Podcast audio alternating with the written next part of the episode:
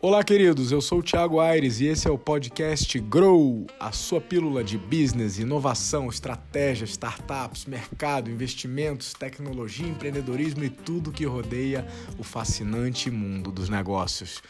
Confira aqui sempre conteúdo relevante e novidades para vocês. Então não perca, convida os amigos e vamos juntos, que é só o começo. Olá, queridos. Hoje é dia de BIS, Business Innovation Strategy. Na nossa pílula de hoje, quatro temas. Primeiro, vamos falar da Gol Linhas Aéreas e centricidade no cliente. Vamos falar das 13 profissões high-tech na China. Vamos falar de das Ghost Kitchens, uma tendência aí ligada à servicificação da economia e às food techs. E por último, vou trazer a novidade do podcast do Bis, né, dessa, desse papo aqui.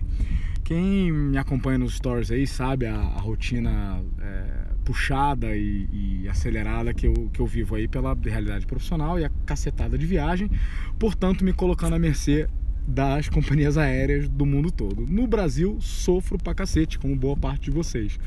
É, no, nos traslados domésticos aqui, normalmente acabo apanhando muito, principalmente da operação da Gol e da Azul, são as que mais me deixam na mão, uma quantidade infinita de voos atrasados, uma incapacidade de lidar com os problemas que acontecem, porque muitas, enfim, estão fora do, do da zona de influência das próprias, é, das próprias linhas aéreas, mas a incapacidade de lidar com essas, com essas dificuldades e com o cliente me levam à seguinte reflexão.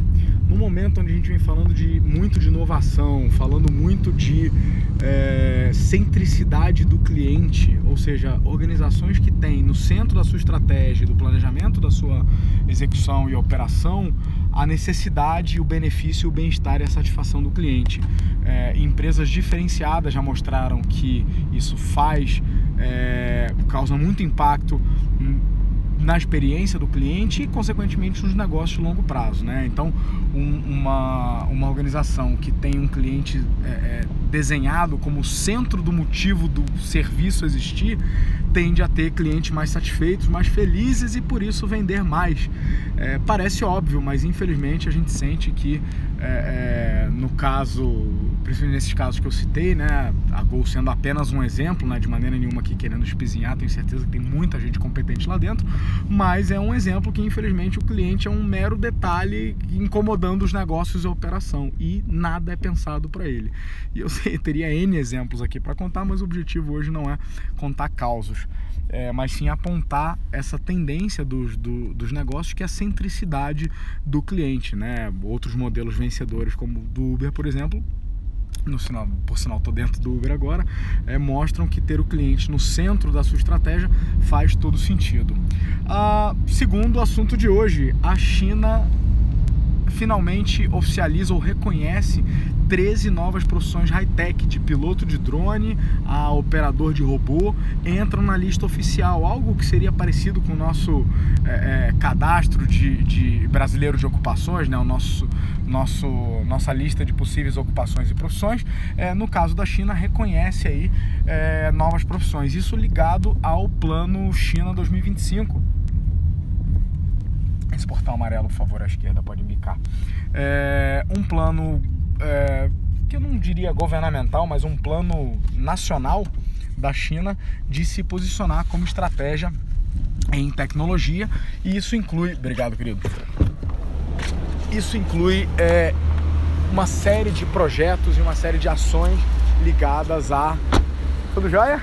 Bom ano pra você é, uma série de projetos ligados à, à, adoção de tecnologias pela sociedade, pelas empresas e que naturalmente passa sim por desenvolvimento de pessoas.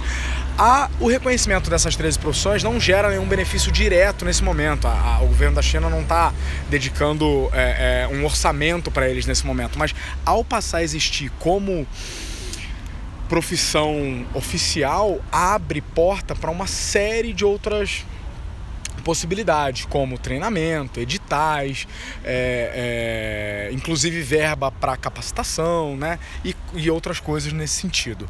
Então a China oficializando esses, essa, essas profissões, e aí tem um monte ligadas a, a cloud computing, ligada à inteligência artificial, ligada a big data, ligada à internet das coisas, todos esses temas estão é, dentro da lista aí das 13, da, da, dessas 13 profissões que foram reconhecidas agora, dia, salvo engano, uma semana atrás, dia, no iníciozinho de janeiro.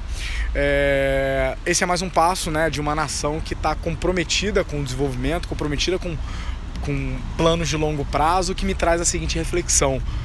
Porra, o que, que isso diz sobre a China né, como nação e o que, que isso diz sobre a diferença brutal e gritante é, do Brasil e o quanto que essa nossa falta de capacidade de planejamento a longo prazo nos limita o crescimento. Né? A gente está num momento interessante na nossa economia, né? saindo de um pós-crise com o nariz apontado para cima. Mas é triste dizer que entra ciclo, sai ciclo de, de alta e de baixa da economia, a gente não construiu as variáveis estruturantes para surfar sucesso é, estável, para surfar sucesso sustentável.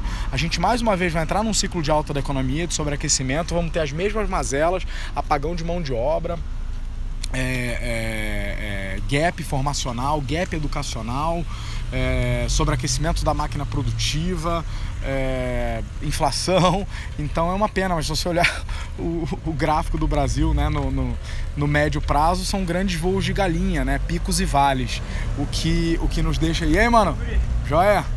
O que nos deixa um pouco um pouco tristes assim, né? Porque a nossa visão de curto prazo vai nos continuar eternizando essa situação de pequenos voos, pequenos ciclos de prosperidade e depois momentos de reajuste e de correção. Então, muito orgulhoso aí do desse movimento da da, da China, né, de reconhecer essas 13 diferentes ocupações relacionadas à área high-tech, desde cloud, big data, IoT, né, no, no dia 1 de janeiro.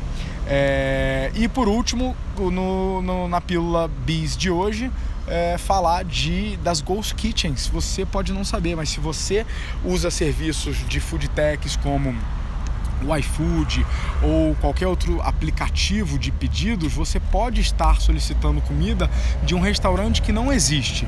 Eu explico. Ele não existe abertamente para clientes. Existe uma série de cozinhas industriais que estão sendo abertas com o único objetivo de atender a demanda das food techs. Ou seja, num primeiro momento, essas plataformas serviram para restaurantes que já existiram começarem a desovar a parte da, ou direcionar a parte da sua demanda, é, da sua oferta de produtos, aliás, é, através dos aplicativos. Ou seja, o restaurante já tinha lá a sua loja, o seu salão, já era uma lanchonete, já tinha um espaço físico onde atendia cliente e passou também a atender é, virtualmente é, as pessoas que pediam comida em casa através de plataformas assim. Mas hoje já existe, já existe um modelo de negócio, né, que são essas ghost kitchens ou cozinhas fantasmas, né, num, num, numa tradução livre, que estão focadas em nasceram e estão focadas em atender o público que pede por delivery. É, essa já é uma tendência. Se você atua com é, alimentação está impactado de alguma maneira positivamente ou não por essa tendência, me manda direct. Eu tenho falado com alguns é, founders e alguns empreendedores, alguns empresários desse mercado e é um movimento muito, muito interessante que pode tomar rumos diferentes aí é, no futuro. Qual que é o segredo? É, qual que é o futuro? As cozinhas começarem a ganhar sinergia, se aglutinarem, só vão sobreviver as grandes cozinhas? Ou não? Quem tem salão e atende cliente ainda tem um diferencial por causa da marca e do relacionamento? O que, que vai ganhar essa briga? É eficiência, é margem, é custo, é volume? Aguarde os próximos capítulos. Interessante de ver aí esse, esse movimento. E para fechar, é, boas notícias, né? Vocês pediram e o Dindo atendeu. Essa pílula aqui, né, que a gente vem chamando de, de, de conteúdo ligado à gestão, à business, à inovação, que a gente vem chamando carinhosamente de BIS, né, de Business uh, Innovation Strategy, vai ganhar outros formatos. Vários de vocês me reclamaram, pô, Ares, fica lá nos stories, aí eu perco, aí eu não sei que dia vai ser publicado, e, pô, o conteúdo tá muito bacana, tá me ajudando é, no meu negócio. É, a pedidos a gente vai inaugurar o nosso podcast. A gente fez é, pesquisa no ano passado, né? E muitos de vocês apontaram que gostam de consumir ou estariam dispostos a consumir conteúdo de qualidade sobre é, business, inovação, estratégia é, nesse formato. Então, vem aí o nosso podcast do, do Biz, né? Essas pílulas em formato de podcast, é, com convidados, com tendências, com novidades, enfim, manter esse estilo despojado em relação ao formato, mas sempre cuidadoso em relação ao conteúdo, conteúdo atualizado, de ponta, opiniões, leituras, reflexões e aquele ressoante não sei quando a gente não souber a resposta das coisas, né? Afinal de contas, a gente, é, principalmente quando se trata de futuro, é, poucos têm as respostas, a gente só traz as perguntas. Beleza? Então ficam aí três temas da de business, inovação e estratégia para vocês e continuem mandando aí é, questionamentos e sugestões e, e, discordâncias, inquietações e aflições na, no DM na caixinha de perguntas para a gente é, montar aí a pauta de conteúdo do ano. Falou rapaziada, vamos nessa, vem acudindo, é só o começo.